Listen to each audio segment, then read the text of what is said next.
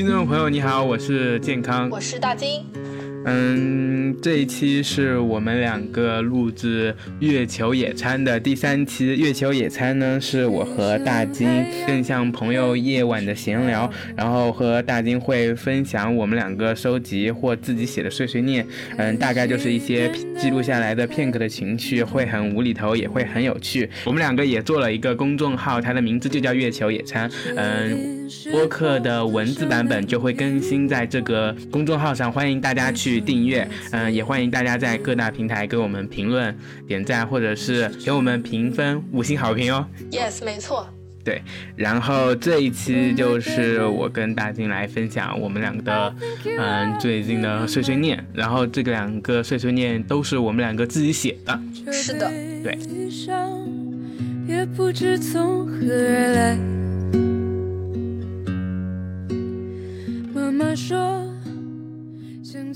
现在是我们两个这一期已经聊完的一个状态，对，然后我们想要回来补充一下，把这个放在开头。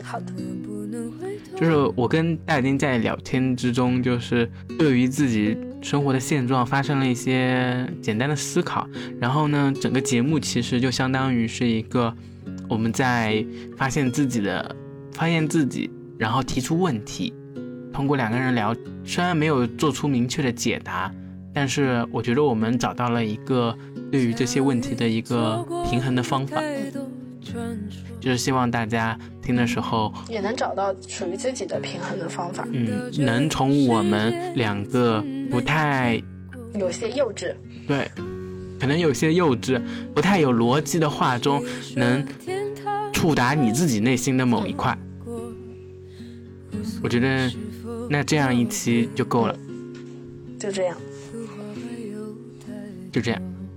好，接下来是我们的本期内容。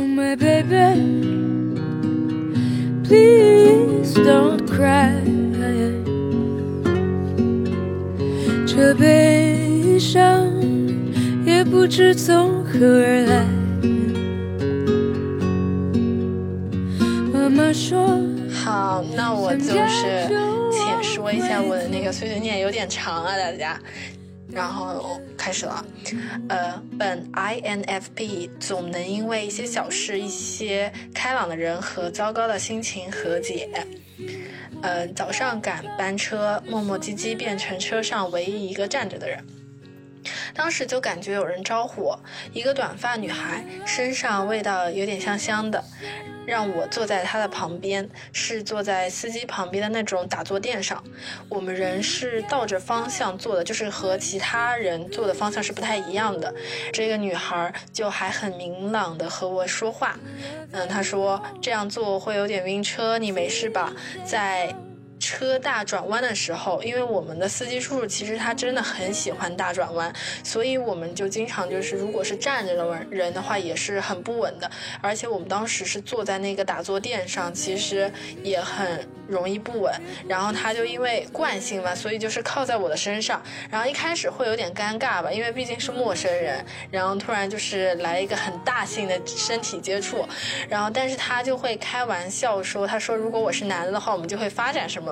然后就挺幽默风趣的，就是缓解了这份尴尬，然后就这样一路嘻嘻哈哈就过去了，嗯。这是一个就是在周五的早上发生的事情，然后紧接着下午的时候呢，我又遇到了一个客服小姐姐，住在台湾，充满耐心的回复问题。当然，可能这也是职责。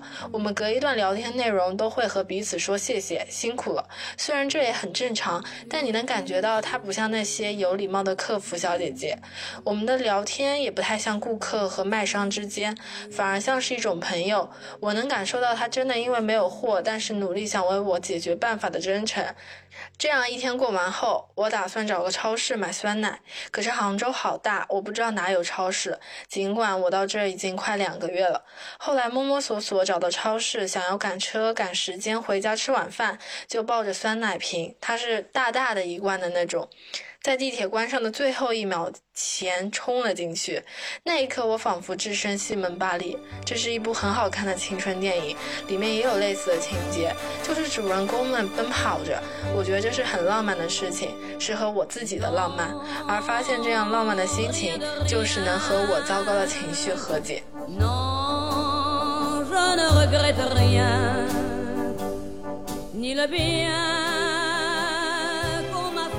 我感觉都是因为你这这一次分享的碎碎念，都是你一些嗯生活日常上的一些小事儿。嗯，对，是的，都都在那一天发生。然后那天就是因为工作上的事情，就是非常的烦躁。嗯，好像就有一种感觉，上天好像知道我要烦躁，然后派了这三件事情，然后来治愈我，舒缓你的心情。对，就是很很开心。然后当时写这个也是在回来车上的地铁站写的，听着喜欢听的歌，然后写这个就是也觉得非常的幸福。因为你刚才说你坐到就是坐到地铁站，然后你最后一秒冲进去的那一刻，就感觉自己好像嗯像电影里的画面一样。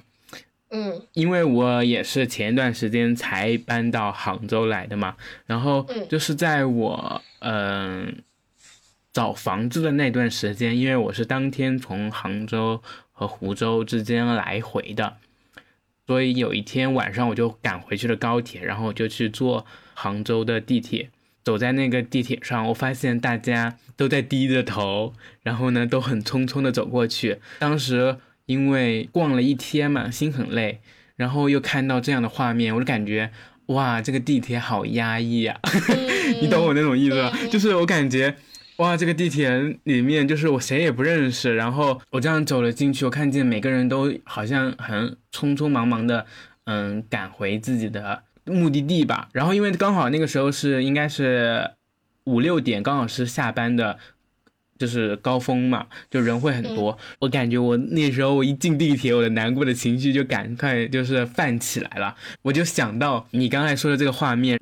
同样，如果是一期那种死气沉沉的画面，然后有一个少女，然后这很快的这样冲过去，哇，我觉得那一刻会真的会觉得很电影，是吧？真的很电影。当时就是抱着一瓶大酸奶，嗯，当时已经下扶梯了，在扶梯上，然后我发现那个地那个还开着门，但是肯定已经开了一段时间了嘛，感觉它快要关了，然后我真的就是飞速一般的。冲了进去，他就在我冲的那一下，就是关了上了那个门。我觉得就是非常电影，就很浪漫。我就觉得这是一件很浪漫事。我仿佛主人公，我仿佛是对。不过我之前不管是在哪个城市坐地铁，我基本上就是我看见他门已经开了，但是我正在扶梯上下去，不管他再有多久，我都不会进去。啊，因为我特别害怕被他夹住。对，所以说不管我就是那个门现在是开着还是关关着的，只要我在扶梯上，我就不会往下冲，我就会等他过去。我我可能已经下到那个对面那个门，他已经停了有大概三四秒或者五六秒的时候，他都还没有关门，但我依然会站在那儿，因为我不知道他什么时候会关。哦，对对对，就是那个时候会鼓起勇气的，那个时候就觉得，就不管怎么样冲一下吧，就管他呢，就对，所以我觉得我就很就很那个羡慕你这样的勇气，就是你能一下就不管那个什么，就是一下子冲过去，我就特别胆小，特别害怕。你下次可以试一下，你也是男，我不是，我不是，我不是，你需要一瓶酸奶。就像你刚刚提到那种压抑吧，我觉得就是。就可能来到，就是换了一个新生活，然后我们也进入到就是那种工作状态了吧。尤其是就是如果是自己一个人住在一个自己比较私密的空间，就可能就是经常自己一个人，然后再加上也有工作压力，可能这种情绪就比较容易积压。但是我就觉得就是要学会发现一些有意思的东西，和自己糟糕的情绪和解呢。对，因为你刚好说到就是和。自己的情绪和解嘛，我就想到了我自己最近的一些状态，所以呢，我就也先念一下我的碎碎念。嗯，我的碎碎念虽然就是跟什么和解没有关系，但是大概就是我某一段的一些心情。三月份的我开始念了，三月二十四来杭州的第不知道多少天每天我的小出租单间外窗户外面都会有飞机飞过在房间里留下许多轰隆声。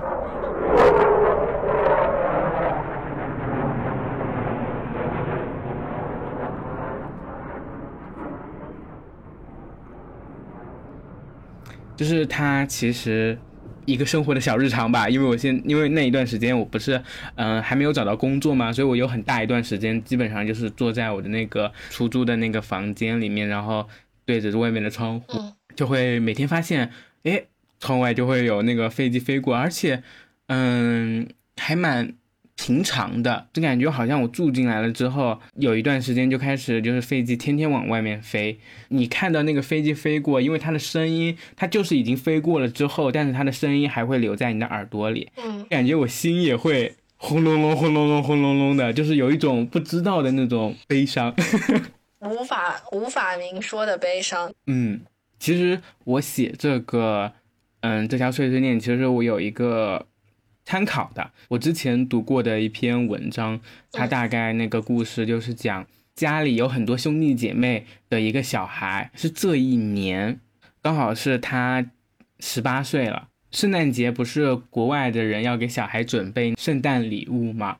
但是因为他十八岁了，然后嗯其实就代表着他不需要再有礼物了。圣诞节的那天早上，他站在家里的走廊，弟弟妹妹跑去去看礼物。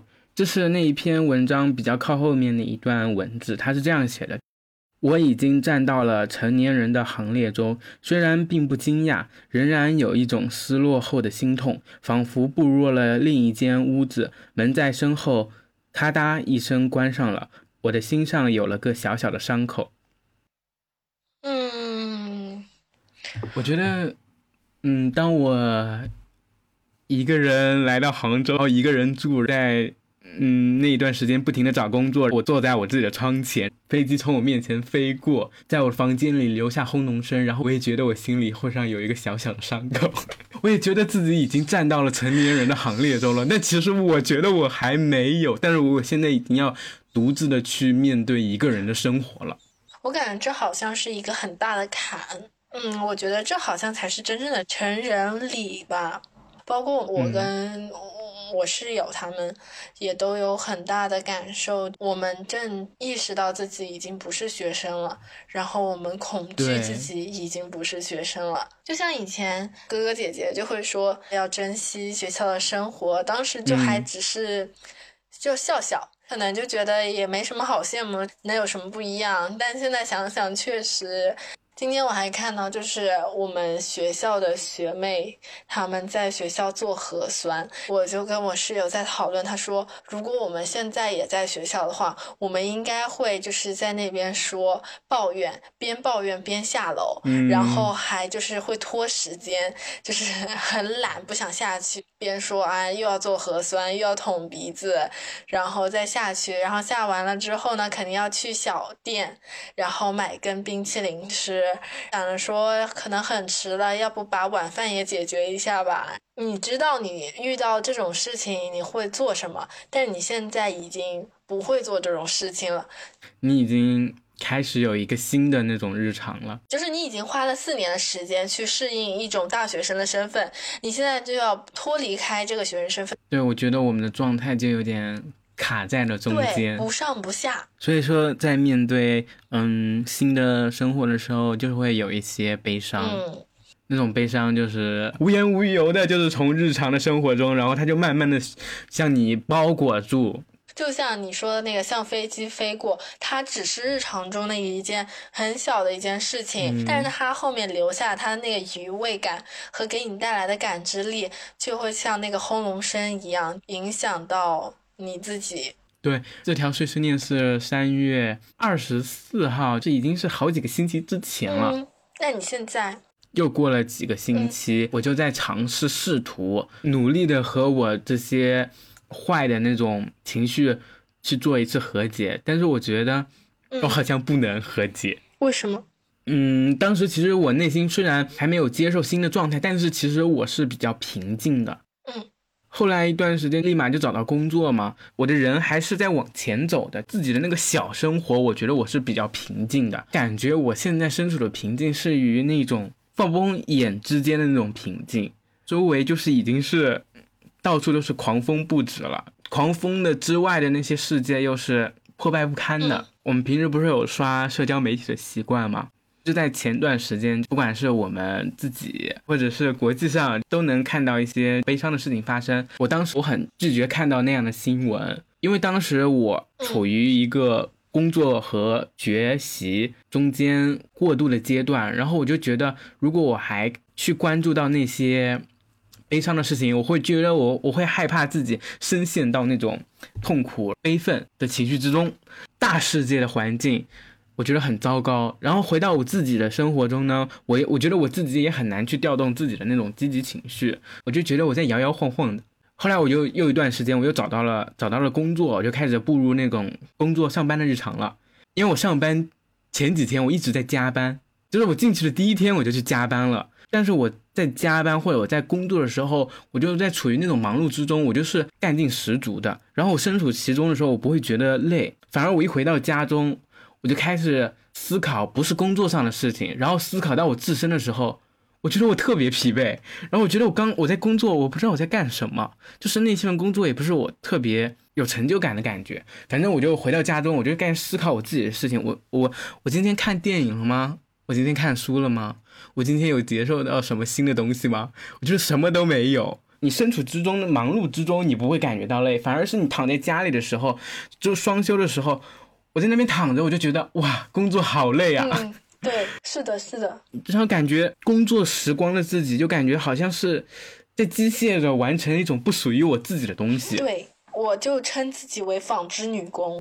很工厂，就其实他那个工作其实没有说，也没有是那种工厂式的，但是你就会觉得啊，给个任务，我要去把这个任务敲章完成，然后继续下一个任务。我每天都是做差不多重复的东西，去做这些。你有时候就会回想这个东西，它能够给我带来什么，我能够给它带来什么，你就会发现好像都不能。那我。做这件事情的意义在哪里？你就会思考这个东西。那它对我之后的人生，它有什么帮助吗？对。那我要这样做吗？就是会有很多很多的问号去思考这些东西。但是像我们就是进入到那个工作之中，我们我我觉得我又特别希望把这份工作干好。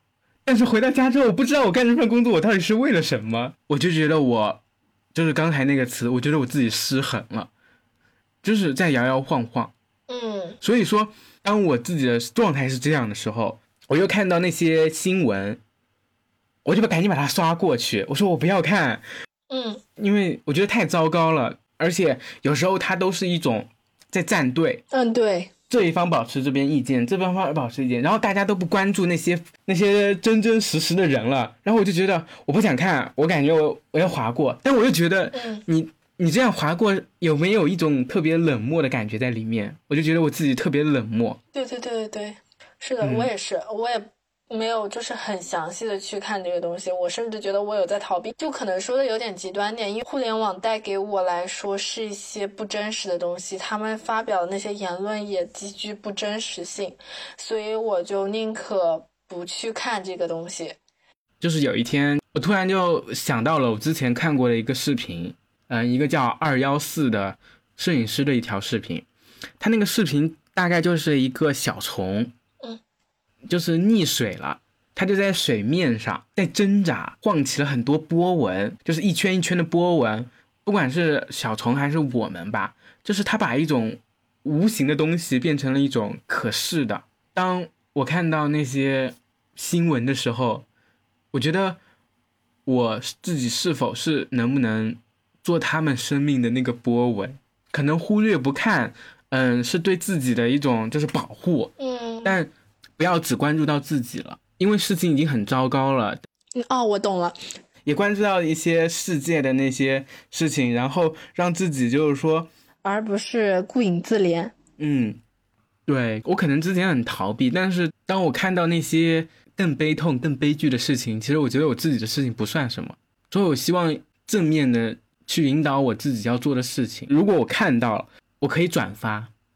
我是这样想的。我现在的想法就是，我又开始胡说八道了。就是，我一开始觉得和解好像不行，我不能胡说八道，胡说八道就要被打。我觉得我刚才其实也蛮胡说八道的，不是我，因为我觉得，嗯。因为我在想，我我因为我在想自己到底有没有关注到这些事件的本身，还是说我是希望通过这样的方式，嗯，来缓解我自己，嗯，情绪不大好的这件事情是否正确，对吧？因为你看，就是对这些新闻，嗯自己处于一个事不关己的时候，我其实觉得它是不对的，因为。嗯因为它发生在你周边的世界，就算你现在事不关己，最后一天炮火也即将会攻击到你自己的门前。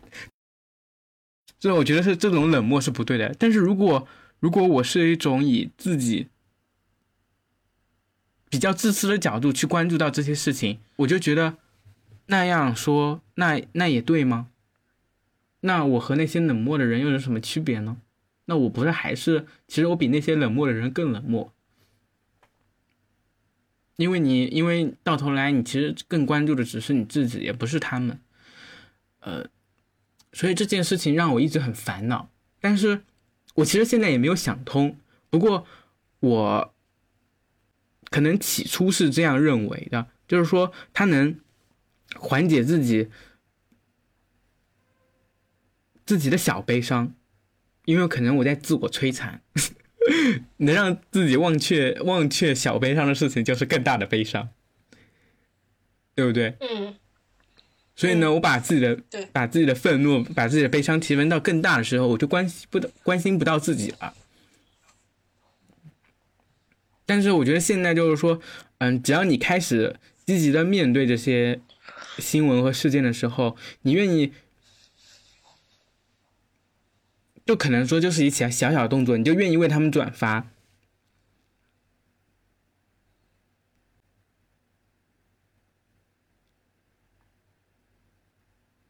我觉得还是有帮助的。嗯，肯定会有帮助啊。就是，就，嗯，我觉得就是这，我觉得这是那种社会、社会、社会层面的嗯哲理问题吧。就可能对于其他人来而言，这不是，这可能就是有大家各自的说法。就可能对于我们而言，对于一个刚步入社会的而言，因为我就觉得。我们的世界观好像要重新搭建了。当你成为社会中一部分的时候，你就会意识到，或者说，当这个网络变得越来越发达的时候，你就会发现这些社会问题，或者是你所谓的更大的悲伤的那些问那些事情。完了，我又在胡说八道了。就是对我就感觉好像，嗯、我们好像是这个社会、这个世界的一份子，但是我们回到自己的小房子里面，我觉得这个世界与我无关了。嗯，那我我我不知道是什么，就是会让我变得一个变成一个特别其实挺冷漠的人。但我就觉得我在看电影的时候，我是一个共，就是我我又觉得我是一个敏感和共情的人。可是当我遇到那些事情的时候，我又觉得自己像是一个冷漠的人。我就觉得这是互联网带给我的，还是教育本身带给我的东西？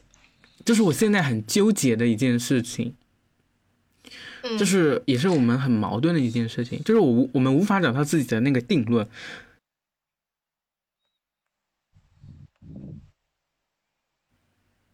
我们作为自己的那些情绪，然后是一个社会大的情绪，然后我们到底在，我们到底在干什么？就是我们做的自己，嗯，机械的工作，每天过着自己平稳的生活，但是世界已经很糟糕了呀。但是我们的生活还依旧继续进行着，我觉得这有点分裂。嗯我的生活状态和外面的世界有些脱节。但是你有没有考虑过，其实现在很多的年轻人可能更多的是兼顾着自己的世界。其实是这样子的，就是我觉得可能还是教育本质的问题。就像大家可能更在乎的是我能得到什么东西，我的生活里面可能有一些社交网络媒体平台，然后我有足够的钱，然后今天吃什么，晚饭吃什么，就是可能就是一些兼顾好自己生活就 OK 了，我把我工作做好就结束了。然后可能对于那些外面的生活、大的生活，我可能会看到我在。网络上看到，我在电视上看到，我在报纸上看到，我可能表达一下我对这件事情的悲伤和难过，然后它就变成了一个短暂的事情，它就过去了。其实这样的状态其实很多很多，其实，在我们大部分年轻人身上就是这样子的。嗯，对我们的状态就是选择性看见，选择性失明，不对，不是看见，应该是选择性失明。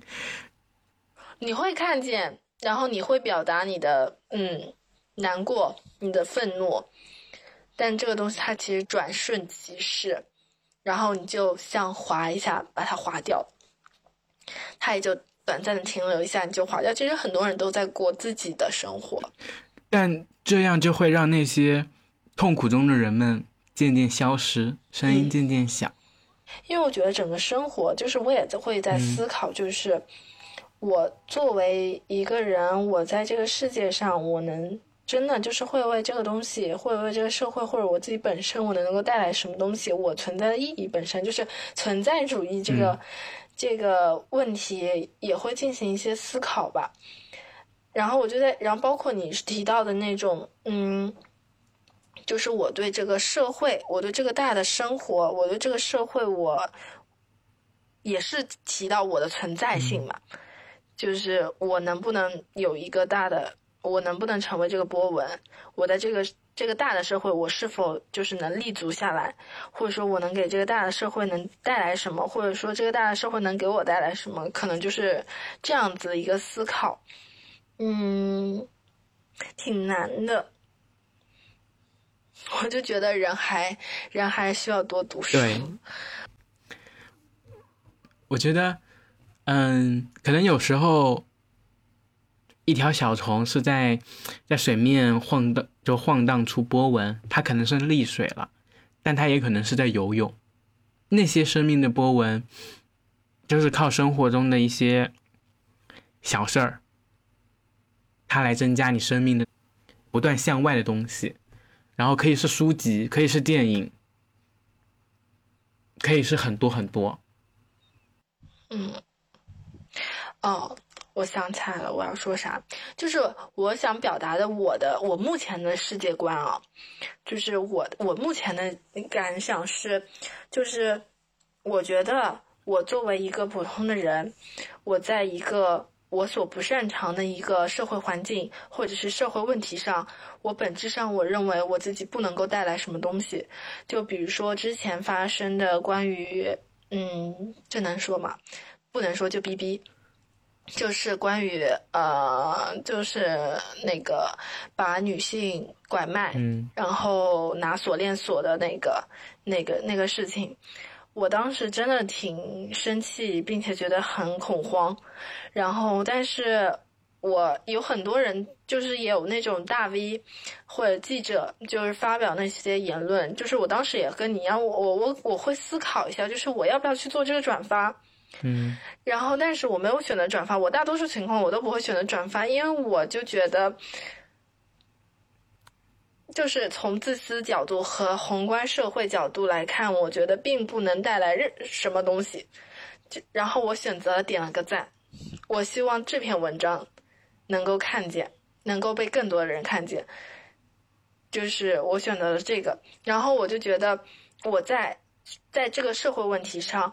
我清楚的认识到，我本人没有无法尽任何绵薄之力，所以我觉得我解决不了这个问题，然后我就会转到我想擅长的领域，我喜欢的领域，我希望我能做好的领域，那是什么？就是电影。嗯，我我有一个非常非常就是很天真、很浪漫的，就是我现在说，我可能都会有点想哭，因为可能这辈子都不会实现，但是就是会觉得。就是我觉得，我一啊不行不行，就是我觉得我是想要拍出一部，就是它能够去影响别人的东西。嗯，就是我还一直记得，就是当初写播客的时候，也是觉得希望我们的一些言语能够被记录下来。然后当时也是在，我记得很清楚，当时是在讲豫章书院，然后我们就是在聊很多东西，然后刚好也是在一个创作性很高的状态，所以我就一直觉得。能够拍出一部同样就是电影，就是能够拍出一部就是可以影响到大家的电影。那我觉得我在我自己的岗位，我作为一个工作者，我作为一个电影工作者，那这是我实现我自己最大价值，或者说我对这个社会我能做出最大的努力和所谓我觉得是最大的波纹的东西。可能这一辈子我穷尽我的一切。中间会有懒惰，中间会有妥协，中间会有放弃，然后可能这辈子都不会实现的这个梦想，但是它就像一个种子，就一直铺在我心中。然后这是我目前的价值观，我不知道你能不能理解。我作为一个社会者，我去看社会问题，我是无法解决，因为我不是一个社会家，我我觉得我做不到，我。我本身的能力和我这些我都做不到，我也不是一个政治家，我不能去影响影响大家，我就总觉得是这样。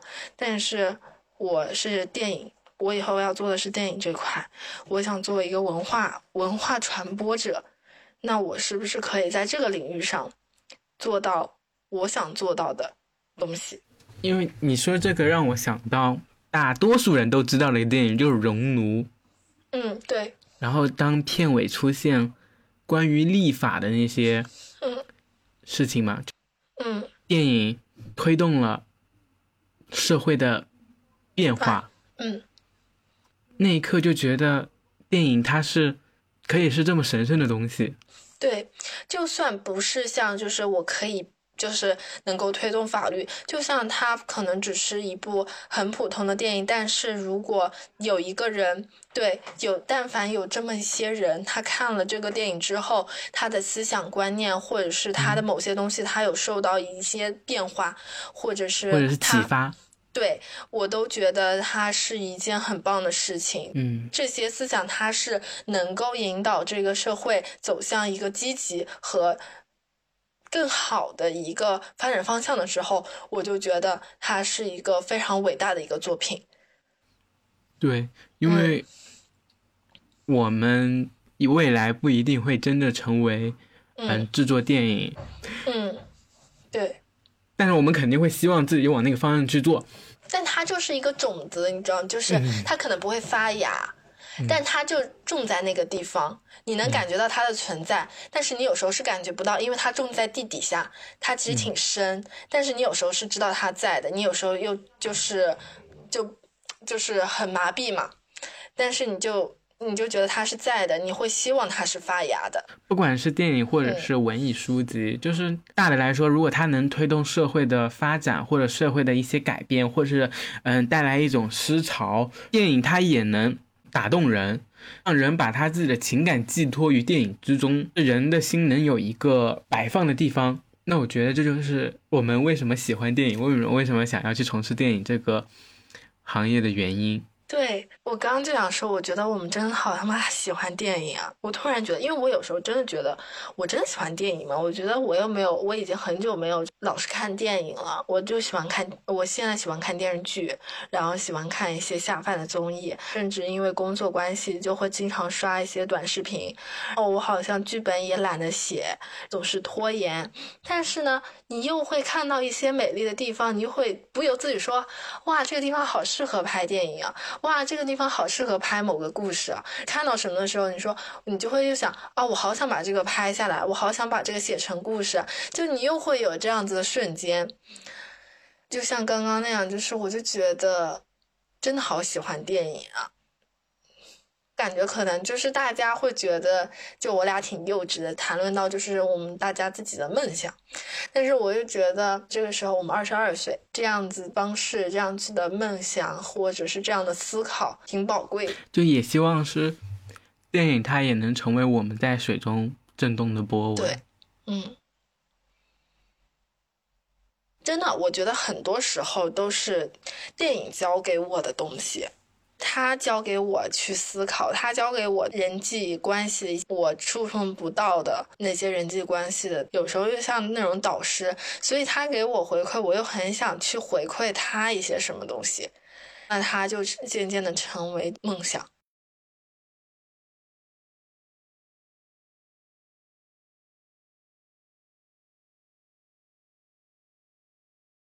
就看江刚刚说电影，嗯，他教你一些东西，然后呢，你也想把那些你自己的东西反反馈到电影之中，嗯，就很就比像我们刚开始说，你说在公交车上有个女孩跟你那个，嗯，一些有趣的交流，对吧？如果你把这个拍成电影。对，真的，会不会很有趣？对，就是说，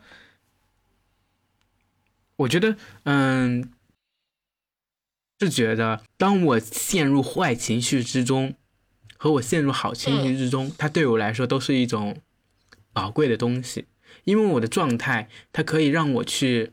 想一些，对，就是你会变成一些思考，就是坏情绪往往都会让你变成一个思考的思考者。嗯，大多数情况下，你就会更加沉下心来，你去思考各种各样的千奇百百态的各种各样的问题。